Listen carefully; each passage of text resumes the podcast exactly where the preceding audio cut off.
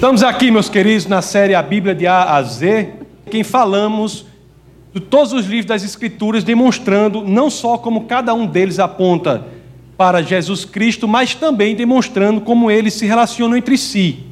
E nós sempre identificamos que muitas pessoas conhecem histórias da Bíblia, histórias belas da Bíblia, histórias que ensinam muito da Bíblia, mas uma coisa que é difícil, eu vejo pouco, é as pessoas entenderem a história da Bíblia.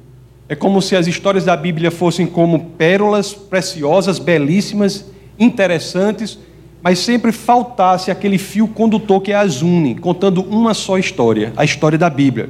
Aquela história que começa com um casal né, no paraíso e termina com uma multidão numa grande cidade. Então nós temos que entender a mensagem do Evangelho como um todo, dos 66 livros da Bíblia, dos 39 do Antigo Testamento, dos 27 dos Novo, 27 do, do Novo Testamento, mostrando como eles se concatenam entre si em uma só mensagem. Estamos nesse momento aqui da nossa série já nas cartas de Paulo, carta aos Romanos. E o tema central, ou o texto base do nosso bate-papo de hoje, é Romanos, no seu capítulo 5, verso 21.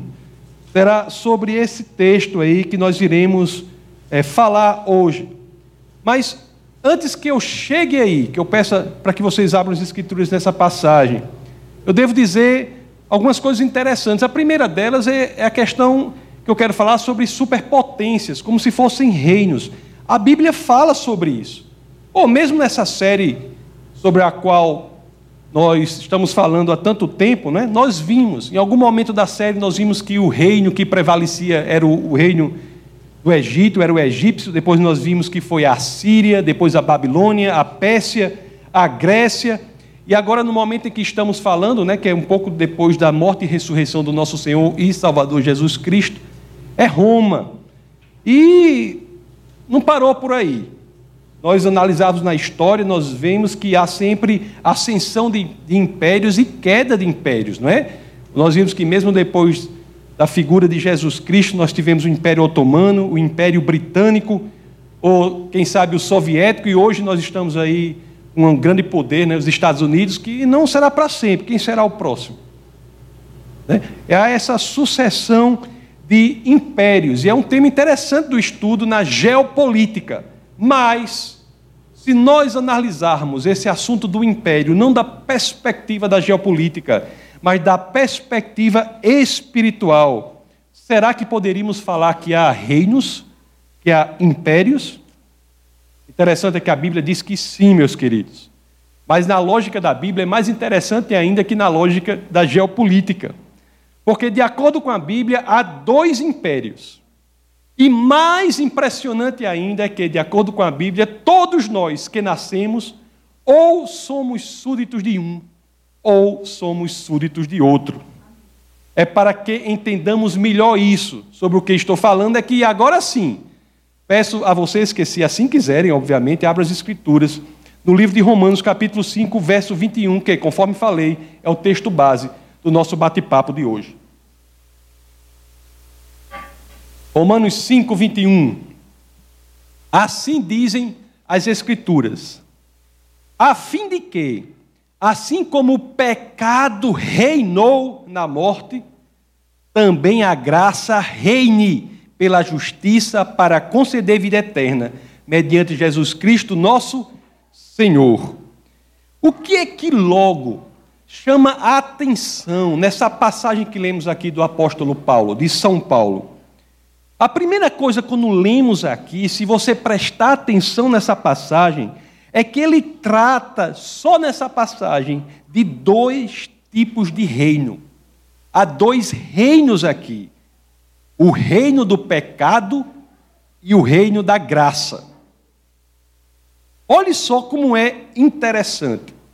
Quando nós falamos que Paulo fala do reino do pecado, o que é que a Bíblia está nos ensinando? Qual é uma coisa extremamente importante que a Bíblia nos ensina sobre o pecado?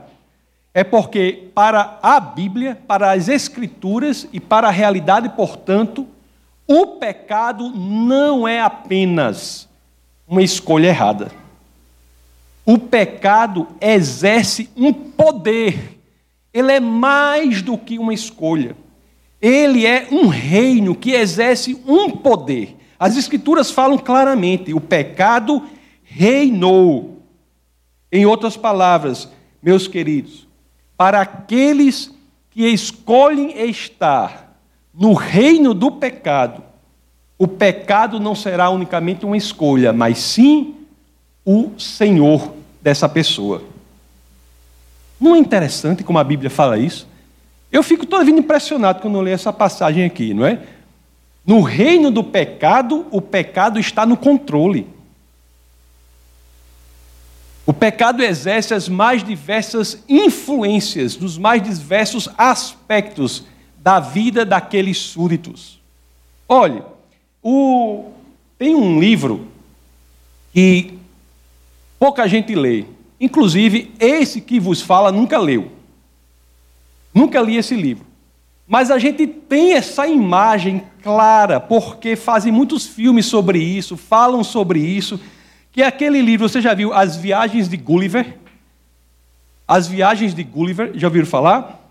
Que eu nunca li o livro, infelizmente. É um clássico da literatura inglesa, não é? Mas eu nunca li. Mas As Viagens de Gulliver, eu sei uma imagem desse livro que é muito presente no nosso consciente aqui, que a gente vê muito em filmes, em desenhos lá do, a, do, da, do livro de Jonathan Swift, que é As Viagens de Gulliver. Quem é? Qual é a imagem?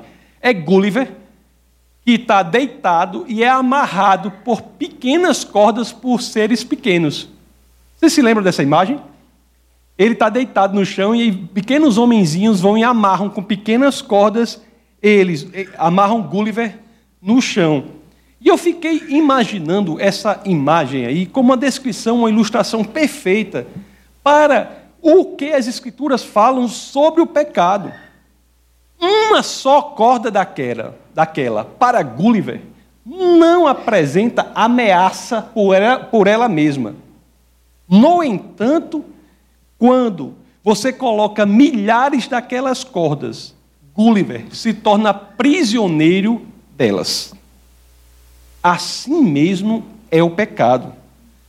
Para alguns, para algumas pessoas, há pecados que eles consideram absolutamente inocentes, inofensivos, inócuos, mas eles não se dão conta que o pecado não é apenas uma escolha, mas exerce um poder e, portanto, irá multiplicar essas pequenas cordas na vida da pessoa, a ponto de que ele olhará para si mesmo e se encontrará preso em uma prisão. Estarão em uma malha será muito difícil escapar dela. O pecado para aqueles que têm uma vida de estilo de pecado, para aqueles que, como Gulliver, que estão amarrados por essas milhares de pequenas cordas, se torna uma propensão, se torna uma inclinação. E o pior de tudo, que é algo tão devastador que não destrói apenas a vida da pessoa, mas tem efeito multiplicador a ponto de destruir a vida da família, de destruir a vida dos que estão mais próximos. Não é incrível isso? Nesse verso que nós lemos, meus queridos, Romanos 5, 21, na realidade, há um dos princípios aqui que são, talvez, um dos princípios mais terríveis das Escrituras. Então, Romanos 5, 21, nós lemos assim: a fim de que, como o pecado reinou na morte, Paulo lembra aqui, meus queridos, o poder destrutivo do pecado. O pecado tem como consequência nada menos do que a morte. A consequência de estar no reino do pecado não é outra senão a destruição, a morte. O reino do pecado meus amados, meus queridos, representa um poder tirano que destrói a pessoa. Eu tenho de falar isso. É a verdade que está nas Escrituras. Mas há um lado, vamos dizer assim, positivo em entendermos dessa forma. Entendemos como as Escrituras dizem que o pecado não jaz apenas no âmbito da escolha errada, mas ultrapassa esse âmbito, sendo, portanto, um reino e, por consequência, tendo a capacidade de exercer um poder na vida que as, que a, dos que ali estão. Qual é o lado positivo disso? Olha, veja bem, é que Deus sabe que o pecado exerce um poder e, portanto, ele dá uma saída. Veja bem, se o pecado fosse apenas uma má escolha, não exercesse um poder, tudo o que precisaríamos para nos livrar daquele estilo de vida que irá nos destruir seria perdão de Deus e a lei. Não é verdade? Se o pecado fosse apenas uma escolha, não, exercer, não exercesse um poder tirano sobre as pessoas, tudo o que precisaríamos para nos livrar daquilo que está nos destruindo seria perdão de Deus e a lei para nós seguirmos, né? Perdão de Deus e um código moral para ser seguido. Mas acontece o seguinte, meus queridos: os que estão no reino do pecado estão ali como um Gulliver, amarrado pelas pequenas cordas que tem o condão de destruir, e Deus sabe disso. Lá no Evangelho de São João, capítulo 8, verso 34, nós vemos que o próprio Jesus de Nazaré admite isso. Quando ele diz assim: abre as Escrituras. Jesus respondeu: Digo-lhes a verdade, todo aquele que vive pecando é escravo do pecado. Deus sabe disso. Deus sabe desse poder destruidor, do pecado. Mas é por, e é por saber disso que ele dá uma saída. Ele diz: o que Deus faz é o seguinte: Deus toma, toma providências, mesmo para aqueles que estão sob a égide, o poder, a tirania do pecado. Deus disse: mesmo eu sabendo disso, ou, ou melhor, por eu saber disso, eu vou dar uma saída. E o que é que pode existir contra o império do pecado para que tenhamos uma saída? Há de existir outro império, assim como na sucessão geopolítica em que impérios se tornam mais fortes e destroem aqueles que reinaram por todo, tanto tempo, no âmbito da espiritualidade, a lógica se repete quando Deus dá a opção de um novo império que é capaz de destruir o império do pecado sob as garras. Muitos estão durante que, que sobre as garras muitos estão durante tanto tempo. Olhe, é aí que entra na lógica do amor de Deus a ideia do império da graça. Vamos novamente lá para o verso 21, capítulo 5, do livro aos Romanos, da carta aos Romanos de São Paulo.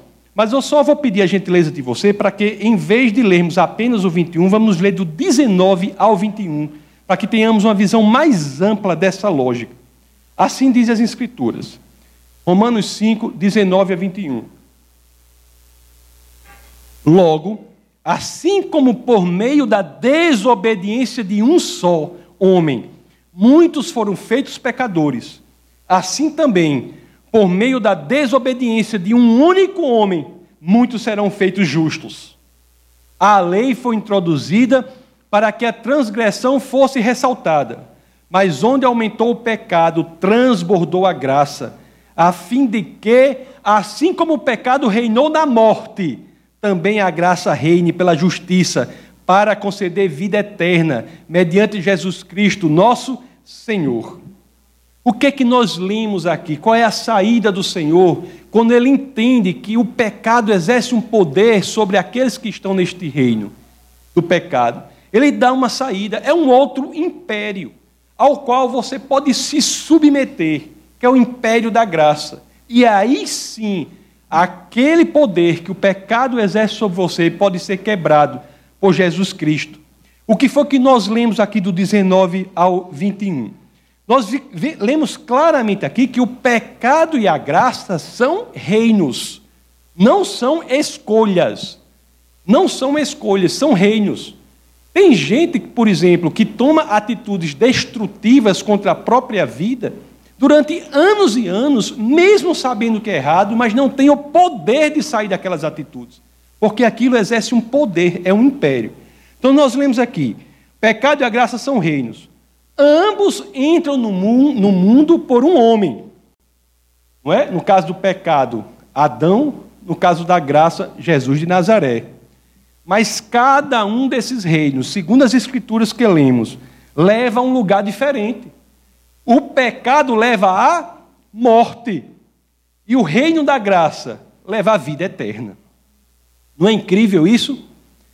O reino da graça, meus amados, é instituído por Deus para nos libertar do poder tirano e destrutivo do pecado. E é muito interessante nós notarmos isso.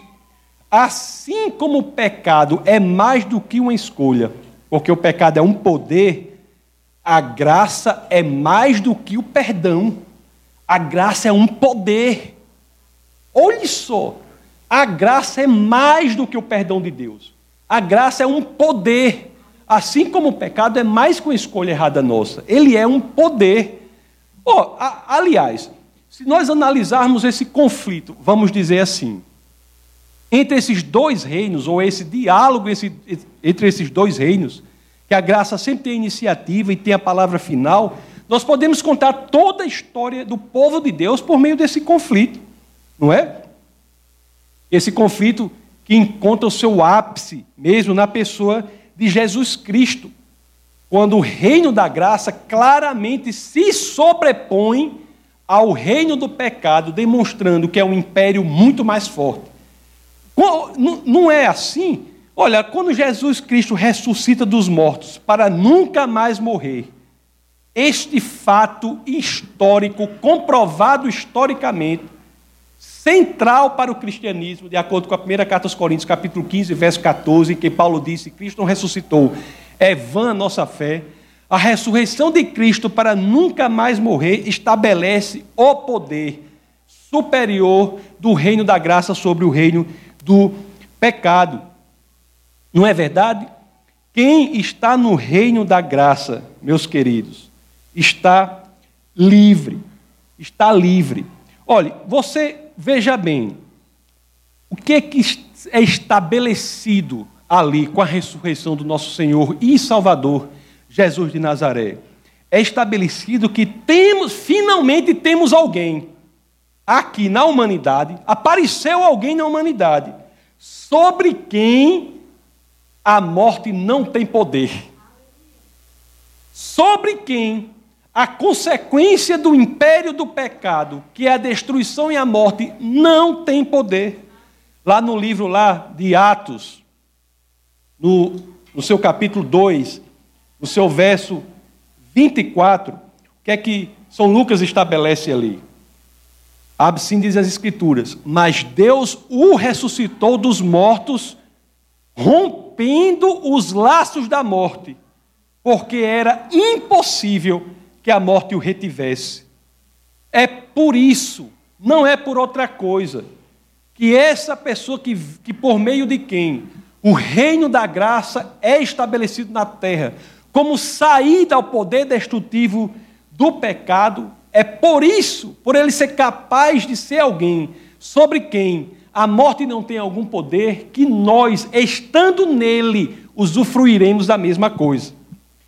Quem está em Cristo está salvo da tirania do pecado. Quem está verdadeiramente em Cristo não pode ter um estilo de vida pecaminoso. O império ao qual ele pertence é outro. Quem está no reino da graça, meus queridos, está livre, verdadeiramente livre. O que é que a, o autor de Hebreus capítulo 12, no verso 14 até a primeira parte do verso 15, diz: diz assim: assim diz as Escrituras: esforcem-se para viver em paz com todos e para serem santos. Sem santidade ninguém verá o Senhor. Cuidem que ninguém se exclua da graça de Deus. Cuidemos para que não queiramos sair do reino da graça e ingressar naquele reino que cuja consequência será a nossa aniquilação, a nossa destruição. Isso quer dizer, meus amados, que quem está no reino da graça não peca? Não, não quer dizer isso não. Seria uma grande loucura falar para vocês aqui que há alguém que é imune às tentações do pecado. O próprio Jesus Cristo não o foi. Não foi imune às tentações do pecado. Todos são tentados. O que eu quero dizer é o seguinte: quem está no reino da graça, mesmo se eventualmente pecar, não será dominado pelo pecado. Romanos, a mesma carta, capítulo 6, verso 14, diz assim: ó, Pois o pecado não os dominará, porque vocês não estão debaixo da lei, mas debaixo da graça. A pessoa que está no reino da graça pode eventualmente até pecar, mas eu digo a vocês, quando ela faz isso, o pecado o incomodará. O Espírito Santo de Deus, que habita dentro daquela pessoa e estabelece o reino da graça, ao qual ela se submete como súdito, faz com que, no ato pecaminoso dela, ela imediatamente se sinta mal e volte aos caminhos do Senhor. Faça aquilo que ainda era antigamente, ainda continua sendo a mensagem do Evangelho e não vai mudar, que é arrependa-se e volte-se ao Senhor. Olha, quando Cristo entra na nossa vida, é o que eu tenho dito para vocês. O reino tem de ser o reino da graça. Alguns, eu conheço, assim, alguns até dizem assim: é possível, veja bem o que eu estou dizendo para ficar claro. As Escrituras não dizem que não é possível que pecado e graça existam na mesma pessoa. Pode até existir. Mas o que não pode existir é que ambos estejam reinando. Isso não existe. Um dos dois, um dos impérios, fincará a sua bandeira, estabelecendo a territorialidade do seu domínio no coração daquela pessoa. Se a pessoa está no reino da graça, mesmo se pecar, ele saberá que está fazendo algo contrário ao reino ao qual ele serve, que é o reino da graça. A vida de cada um, meus queridos, de cada um aqui, incluindo a minha, de qualquer um aqui, ou há na nossa vida o domínio da graça, ou há na nossa vida o domínio do pecado. E nós sabemos, né? Lá em Mateus capítulo 6, verso 24, um dos biógrafos de Jesus de Nazaré, ele diz assim, né? Ninguém pode servir a dois senhores, pois odiará um e amará o outro, ou se dedicará a um e desprezará o outro. Não é isso? Ninguém pode servir a dois senhores. Existe, um, como eu já li em algum lugar e repito aqui, existe uma diferença radical entre você viver no mundo com um vizinho ameaçador e você viver no mundo em que existe um exército de ocupação. No reino do pecado, a destruição se representa como um exército de destruição. No reino da graça, a destruição se apresenta como um vizinho ameaçador, contra o qual devemos orar e vigiar sem cessar. O pecado será uma das duas coisas na vida de cada um aqui. Isso depende unicamente de nós. Olha, eu não sou ingênuo. Eu estou dizendo para vocês isso, estou falando, mas eu sei que, é, que muitos às vezes até tentam mudar. Tentam, tentam, tentam e não conseguem. Pessoas que têm pecados, como a gente diz brincando assim, pecados de estimação, né? São como animais que são cultivados há anos. Há tanto tempo que eu chegaria até a dizer que se tornam mais do que hábitos. Para algumas pessoas, o pecado específico dela se torna definidor até do caráter dessa pessoa. Eu sei que é difícil, mas há coisas que devemos saber para que possamos entender que sempre há saída. Primeira coisa a saber é que Deus não é indiferente ao seu pecado. Tem pessoas que se acham que estão no reino da graça com estilos de vida pecaminoso. Essa pessoa está num problema seríssimo, porque as Escrituras dizem que é aquele que acha que está no reino da graça, mas o seu senhorio é o pecado, ela será vomitada. Deus não é indiferente ao nosso estilo de vida, pessoal.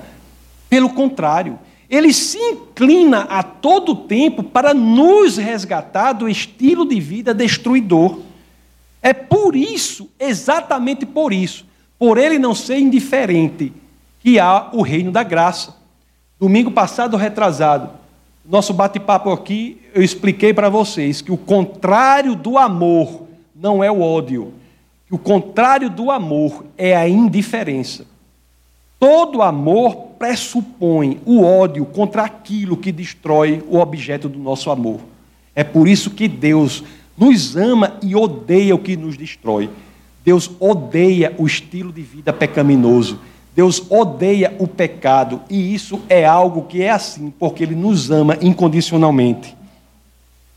Pois é, meus amados, mesmo os que estão com a dificuldade devem saber disso que na situação, por mais difícil que seja, se nós dermos o nosso coração para Deus, o reino da graça será como uma grande tesoura cortando aquelas cordas que estão amarrando o Gulliver. Às vezes corta assim, uma a uma. Não é de uma hora para outra, mas você sente a ação do reino da graça agindo na vida da pessoa e passo a passo, embora Gulliver depois de cortar a primeira corda, ele não esteja solto, ele se sente mais livre. Quando ele cortar a segunda corda, ele está mais livre, e assim sucessivamente, até ao ponto de que ele estará se movimentando, se mexendo, ao ponto de cortar a última corda, e aí sim ele estará plenamente com o sentimento de liberdade que verdadeiramente só encontramos no Senhor. O poder da graça, nunca nos esqueçamos disso. Ele é capaz de transformar. Quem é um exemplo claro de alguém que foi transformado radicalmente pelo poder da graça? Paulo, o autor da carta sobre a qual nós estamos nos debruçando no bate-papo de hoje. Paulo é um exemplo claro. Quem era Paulo? Não era perseguidor, tirando dos cristãos. Eu, para dar uma impressão, quando a gente bateu, pregou aqui sobre o livro de Atos, foi muito importante para a popularização das cartas de Paulo. Eu falei, eu falei para vocês aqui, né? Para você ter uma ideia de Paulo, é, é dizer assim, rapaz, é como se Paulo fosse para a gente Osama Bin Laden. Osama Bin Laden está louvando o Senhor. É a mesma, era alguém que tinha a capacidade de ser destruidor. Paulo queria tanto destruir o cristão que ele não se contentou com Jerusalém. Eu vou para Damasco para destruir o pessoal lá. Aí nesse caminho para que teve a experiência com o Senhor e foi radicalmente transformado. Paulo é um exemplo claro do poder transformador da graça de Deus. É um exemplo claro que não há pessoa perdida para esse poder. O império da graça é muito maior que o império do pecado. E se verdadeiramente nós dizemos ao Senhor, eu quero fazer parte do outro reino, eu quero fazer parte do reino da graça, do império da graça, esse poder é suficiente para resgatar a pessoa, por pior que ela se encontre. Temos que ter essa convicção. Lá na primeira carta aos Coríntios, capítulo é, 15, verso 9 a 10, as Escrituras dizem assim: olhe só o que Paulo diz. Olhe só o que Paulo diz, viu? Assim dizem as Escrituras. Pois sou o menor dos apóstolos, e nem sequer mereço ser chamado de apóstolo, porque persegui a igreja de Deus, mas pela graça de Deus, pelo império da graça, pelo reino da graça, pela graça de Deus, sou o que sou, e sua graça para comigo não foi inútil. Isso é um medo que nós devemos ter. Sim, o Evangelho dá, às vezes, mensagens que são duras. Nós temos que ter medo, cuidado, prudência, para que a graça proveniente do Senhor não seja inútil na nossa vida. Olha o que ele diz aqui, ó. E sua graça para comigo não foi inútil. Antes, trabalhei mais do que todos eles. Contudo, não eu, mas a graça de Deus comigo. Se você quiser, meus queridos, a graça de Deus também não será inútil na sua vida. Basta que sejamos sinceros, coração honesto, e Deus nos ajudará nessa caminhada que para a gente às vezes parece tão difícil. E a vantagem disso, o que ganhamos com isso? nada menos do que a vida eterna. Voltemos ao texto de hoje, Romanos 5, 21. Vou ler só essa vez aqui. Só ver, quero ler, talvez eu leia mais um, mas vamos ver aqui. A fim de que, assim como o pecado reinou na morte, também a graça reine pela justiça, para conceder vida eterna, mediante Jesus Cristo, nosso Senhor. É isso mesmo, meus queridos e possamos todos nós nos arrepender e voltar para o Senhor. Ele é o único que é capaz de nos libertar. E outra coisa, viu? Que façamos isso enquanto é possível.